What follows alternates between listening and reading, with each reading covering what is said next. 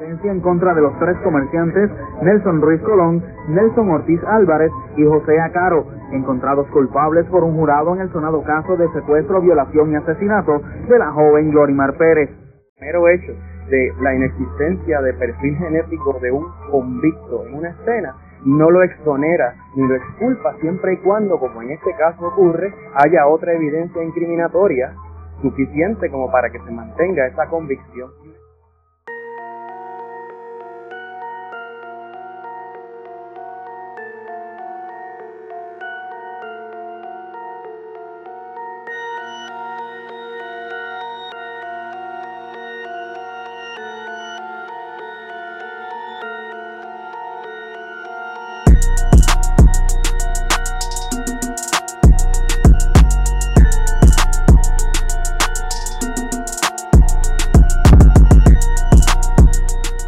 Espero que te encuentres bien. En el episodio de hoy continuamos hablando sobre el caso de los inocentes de Aguada y el asesinato de Glorimar Pérez Santiago, ocurrido en el 1988. Aunque este caso fue bastante notorio en su momento, el mismo cobró mayor relevancia a partir del 2015 cuando los tres acusados, quienes siempre reclamaron que no tenían nada que ver con este crimen, exigían que se les realizaran pruebas de ADN para confirmar su inocencia. Si todavía no has escuchado la primera parte de este caso, te sugiero que lo hagas antes de continuar con este episodio. Para los abogados de los recién bautizados inocentes de Aguada, los resultados de los análisis los excluían totalmente del asesinato de Glorimar y además apuntaba a la información que se tenía de que los verdaderos asesinos eran un comerciante del área oeste y su entonces pareja. El Departamento de Justicia no quiso investigar a estas personas ya que entendía que solo eran rumores o teorías sin fundamento.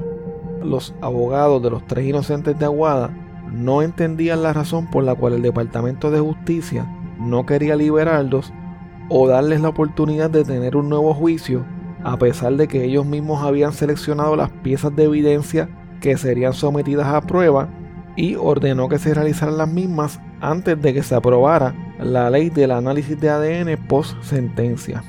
En el 2016, el periódico Primera Hora realizó una entrevista con uno de los testigos estrella de este caso, quien ya no vivía en Puerto Rico desde hacía más de 20 años, supuestamente por el acoso que recibía de parte de la policía. Este testigo aseguró que la presión aún continuaba por lo que según él ni siquiera podía llamar a su madre por teléfono.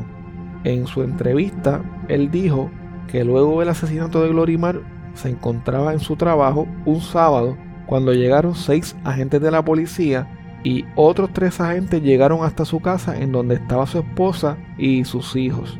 Según él dice, los agentes le dijeron que o cooperaba con ellos o lo metían preso a él a su esposa y le quitaban a sus hijos. El hombre alega que para que no siguieran molestándolo, les preguntó qué era lo que tenía que decir. Entonces los agentes de la policía lo llevaron hasta la escena en donde encontraron el cuerpo de Glorimar y le entregaron una copia del expediente y fotos del caso. Luego los agentes lo buscaban casi todos los días y lo llevaban al cuartel para que ensayara y aprendiera lo que tenía que decir en su testimonio. Además de esto, le enseñaron fotos de los tres acusados para que él los pudiera identificar, ya que no los conocía, y aseguró que le pagaron por su testimonio. El hombre le dijo a primera hora que para verificar su versión, solo tenían que investigar el registro de cheques del negociado de investigaciones especiales, ya que un agente de apellido Burgos era el que se los entregaba. Otro de los testigos de la fiscalía en este caso dijo que estaba sumergido en su adicción a la heroína y por eso aceptó un pago de la fiscalía para que mintiera en casos criminales. Hay mucha gente diciendo que yo me retrasté porque la familia de los muchachos me dio dinero, pero eso no es cierto. A mí, a mí quien me pagaba era el Departamento de Justicia, pero va a mentir. Yo te diría que todos los casos fueron como 15 mil en total. Ellos deben tener esos cheques registrados. Este, a través del investigador privado, contratado por la familia, yo fue que yo llegué a Puerto Rico a decir la verdad. Pero ninguna familia me pagó a mí nada. El 20 de mayo del 2016, el Proyecto Inocencia radicó una moción formal solicitando un nuevo juicio para José Caro Pérez y Nelson Ortiz Álvarez debido a que los resultados de las pruebas de ADN los exculpaban. El 20 de mayo del 2016, el proyecto Inocencia radicó una moción formal solicitando un nuevo juicio para José Caro Pérez y para Nelson Ortiz Álvarez. Por su parte, el abogado de Nelson Ruiz, el licenciado Osvaldo Carlos, no radicó una moción para pedir nuevo juicio para su cliente en ese momento, ya que estaba esperando el resultado de otra prueba de ADN más especializada. Ya en ese momento la presión mediática para que se liberara a los tres inocentes de Aguada se dejaba sentir. Diversos programas de televisión y de radio hablaban del caso. También los familiares y amigos de los convictos realizaron varias manifestaciones solicitándole al Departamento de Justicia y al gobierno que los liberara. Se crearon incluso algunos grupos de Facebook en apoyo a los convictos, como lo fue el grupo llamado Los Tres Inocentes de Aguada, a través del cual también se convocaron manifestaciones en pro de su liberación. La manejadora de este grupo habló con el Nuevo Día e indicó que se interesó en el caso mientras estudiaba justicia criminal. Cuando ella estudiaba le asignaron varios casos criminales a los estudiantes y ella escogió el del asesinato de Glorimar Pérez. Al leer los informes del caso, dice ella que se dio cuenta de todos los errores, trampas y mentiras que había en el mismo. Para realizar las manifestaciones frente al Departamento de Justicia, algunos de los participantes viajaron incluso en guaguas escolares alquiladas que salieron desde la Plaza Pública de Aguada hasta San Juan.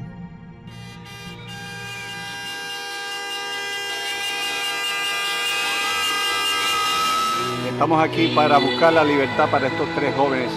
Esperamos que el secretario de Justicia vea esta manifestación. Luchamos por la verdad. Deben estar, deben estar en su casa esos muchachos, deben estar con nosotros. Esperamos nuestros hijos próximamente. Muy agradecido de todos ustedes y los que están con nosotros. Gracias.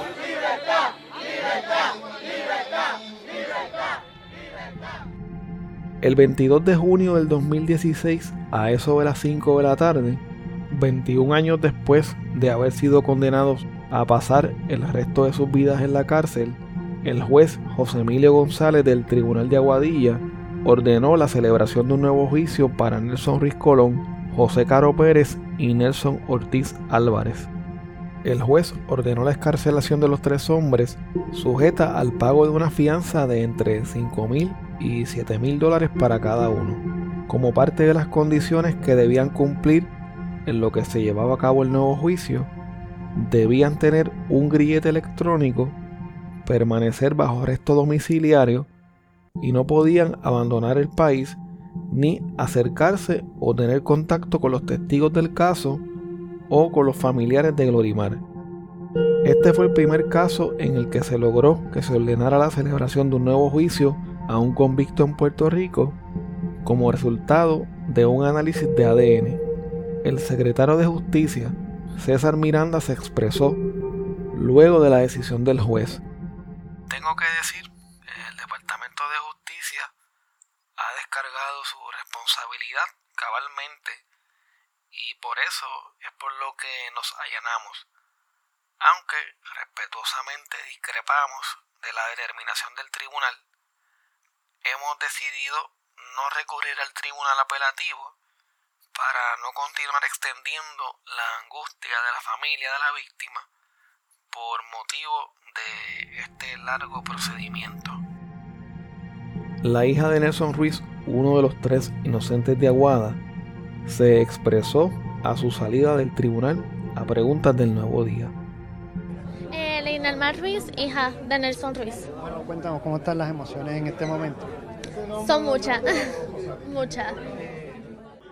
Pues ha sido un proceso largo, sumamente largo.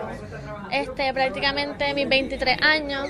Eh, realmente no sé qué voy a hacer cuando él salga porque no lo conozco, o sea, el tiempo que tenemos para en la visita no, no es mucho, es una hora y pues no creo que es tiempo suficiente, aunque llevo yendo toda mi vida para conocer a una persona.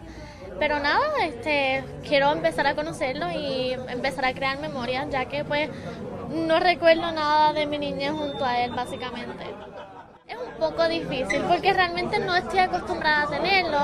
Eh, pues mi abuelo y mi tío, este, mi tío de parte de madre han tomado este lugar de padre y obviamente yo tengo una buena relación con él, pero pues es un poco difícil, ¿no? Como que tener un papá más, básicamente. Luego de la decisión del juez José Emilio González, el secretario de Justicia César Miranda reveló los resultados de una prueba de ADN mitocondrial que se le había realizado al raspado de las uñas de Glorimar Pérez. Esta prueba fue enviada a Estados Unidos y se realizó en el Serological Research Institute en Richmond, California. El Ministerio Público tuvo que solicitar una prueba mitocondrial porque el cabello encontrado en las uñas de Glorimar no tenía raíz por lo que el análisis no se podía realizar en el Instituto de Ciencias Forenses. Los resultados de la prueba revelaron que el vello encontrado en el raspado de las uñas de la mano izquierda de Glorimar le pertenecía a ella. Por lo tanto, el mismo no podía pertenecer a ninguno de los tres hombres que habían sido convictos por su muerte. Nelson Ortiz Álvarez fue excarcelado a eso de las 6 y 20 de la noche y fue sacado del lugar en el que vivió por tantos años. Más tarde esa misma noche llegó a su antigua casa en el barrio Aceituna de Moca. Allí lo esperaban sus amigos y familiares para celebrar su libertad. Al entrar a la casa, los funcionarios de la oficina de servicios con antelación a juicio le colocaron el grillete electrónico y le explicaron que solamente podía salir hasta el balcón y la terraza. Lo mismo sucedió en las casas de Nelson Ruiz y de José Caro en el pueblo de Aguada. En septiembre del 2016, durante una vista de estatus sobre el nuevo juicio, el Departamento de Justicia sorpresivamente informó que no iba a continuar el caso criminal contra los tres acusados. El Ministerio Público le solicitó al juez que archivara el caso sin perjuicio por falta de disponibilidad de pruebas y de testigos para poder probar el caso nuevamente. El Ministerio Público reconoce, como estamos reconociendo, que nos encontramos ante un cuadro de insuficiencia de pruebas, que el Estado no cuenta con la prueba suficiente para prevalecer en un juicio más allá de dudas razonables. Y ciertamente es mi deber ético, moral, legal, como funcionario público del Estado Libre Asociado de Puerto Rico, solicitarle a su señoría en este momento el archivo de este caso al amparo de la regla 247 a sin perjuicio. Porque estamos impedidos porque al momento no contamos con la prueba suficiente para, como le dije previamente, moral, ética y legalmente prevalecer más allá de lo razonable. Y ese no es el trabajo del Departamento de Justicia, es reconocer esta situación y solicitarle a su señoría en este momento, como estamos haciendo, que se archive este caso al amparo de la regla 247A sin permiso. Tener nuestra palabra web, esa es nuestra petición. Eh, la verdad que uno se pregunta cómo es posible que seres humanos puedan haber hecho una cosa como esa. Una joven que era indefensa, no tenía, no había razón para, para hacerle eso. Pero nosotros como juez tenemos que analizar eso y tenemos que establecer un balance entre lo, la prueba que desfiló, la evidencia que nosotros estamos examinando con ese expediente y lo que el derecho nos dice que tenemos que hacer. Y ese fue el balance que nosotros hicimos al momento de tomar nuestra determinación. El día de hoy, pues, el fiscal corrobora nuestra determinación cosa que no nos satisface. Así que todos hemos sido parte de, un proceso que ha marcado eh, una nueva forma de, cómo ver esas pruebas de, ADN y los, los resultados que va a tener de aquí en adelante con relación a otras personas y cómo los fiscales van a tener que utilizar ese, material al momento de, hacer determinaciones con relación si acusan o no a una persona. Así que nosotros vamos a aceptar la recomendación del fiscal, vamos a decretar el archivo de sobrecimiento de esta causa y los señores inocentes, porque allá no son imputados ni acusados, pues se, levantan y acérquense al podio.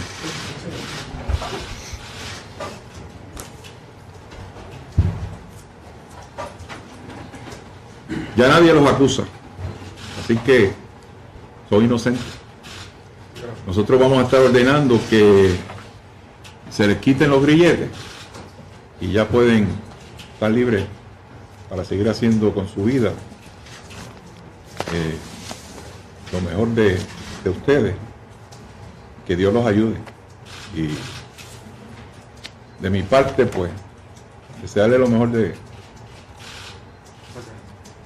de lo que la vida le pueda dar de aquí en adelante. Los inocentes de Aguada se expresaron luego de conocer la determinación del tribunal. Gracias a Dios, pues, después de, 20, de 28 años eh, que acusando a uno, señalando a uno, pues, gracias a Dios se supo ya todo, que es lo que esperábamos. Desearíamos que se viera el nuevo juicio, viste, para poder demostrar eh, crónicamente de cómo fue que nos fabricaron el caso. Pero si es la decisión que tomó el fiscal de archivarlo, pues mucho mejor. Bueno, también, ¿qué, sentiste en, ese momento cuando escuchaste que, no tenían la evidencia y que archivaban los cargos? Bueno, primero eh, que mi mamá no estuvo, ¿me entiendes? Para que pudiera escuchar esas palabras. Pero yo la tengo bien dentro de mi corazón y todos mis planes que tengo en, el negocio, que va a tener el nombre de ella, en honor de ella, pues, me siento bien, me siento bien feliz de que ya todo esto ha acabado. Fueron 28 años de humillaciones. ¿Ayer tu cumpleaños? Ayer, pero esto comenzó precisamente un día como hoy, hace, en el 94. 25 años después, prácticamente el mismo día, Dios me regala la libertad y me, y me quita 28 años de humillaciones que, he vivido yo y ha vivido mi familia.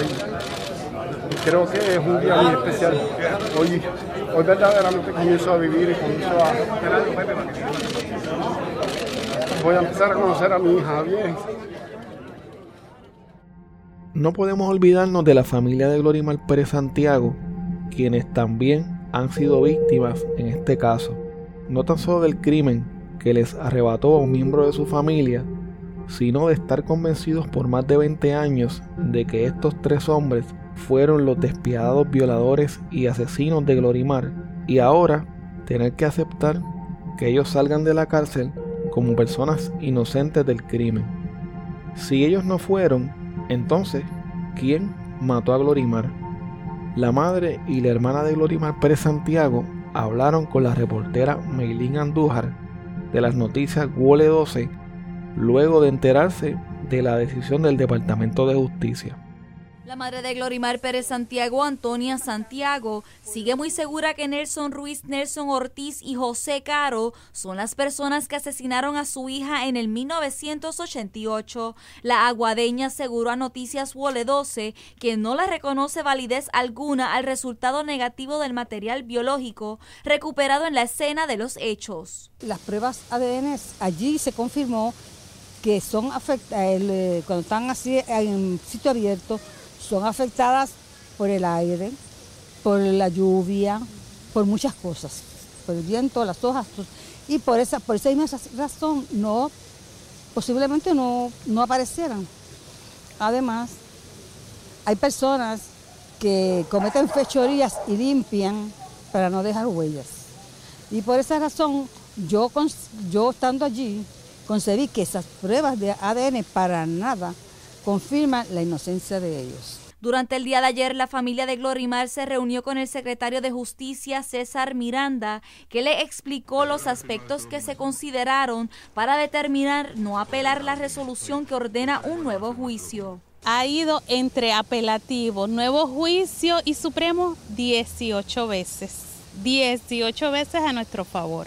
Y entonces no sé por qué no ir al apelativo, porque cuando todo esto comenzó había un compromiso de justicia de llevarle este caso hasta las últimas consecuencias. Y ahora en este momento tan crucial donde Puerto Rico está viviendo una ola criminal tan violenta y ahora él como que se aguanta si va al apelativo y no. Y tenemos un mes. Nos toca a nosotros como familia estar pendiente que esto se lleve hasta las últimas consecuencias. Ante los recientes eventos que han trascendido en el caso de Glorimar, la familia de la joven universitaria siente que el sistema de justicia les ha fallado. El próximo mes se cumple año de la muerte de mi hermana y, y él nos confirma, sí, Aisha, sabes que son ellos los que mataron a tu hermana, pero imagínate, tres asesinos en la calle, solo porque él no se decide si va al apelativo o no, entonces ¿dónde está la justicia? Y si él decide no llevarlo, yo apelo a, la, a los federales que investiguen qué, qué hace que el secretario de justicia tenga la oportunidad de llevarlo al apelativo y se aguante. Para finalizar el episodio, quiero dejarte con un extracto de una columna que escribió el periodista y editor del Nuevo Día, Benjamín Torres Gotay, en el 2016 luego de la escarcelación de los inocentes de Aguada. Es una vergüenza y una inmensa mancha para nuestro país que las tres víctimas de un caso tan malo, tan evidentemente fabricado, tan fatulo, hayan sido acusados y encontrados culpables y hayan tenido después que pasar dos largas y dolorosas décadas para ser escuchados y para que se arreglara lo que tan mal se hizo desde el principio. ¿Quién les devuelve a los tres acusados y a sus familias que tanto sufrieron al no haberlos abandonado ni dejado de creer en ellos nunca estas dos décadas borradas de sus vidas? Igual, ¿quién responde ahora a la familia de la víctima, engañada también por el cruel sistema y que ahora, a 28 años de haber enterrado a su amada Glorimar, vuelven a sufrir lo mismo del primer día sin saber quién fue el que les causó tanto dolor.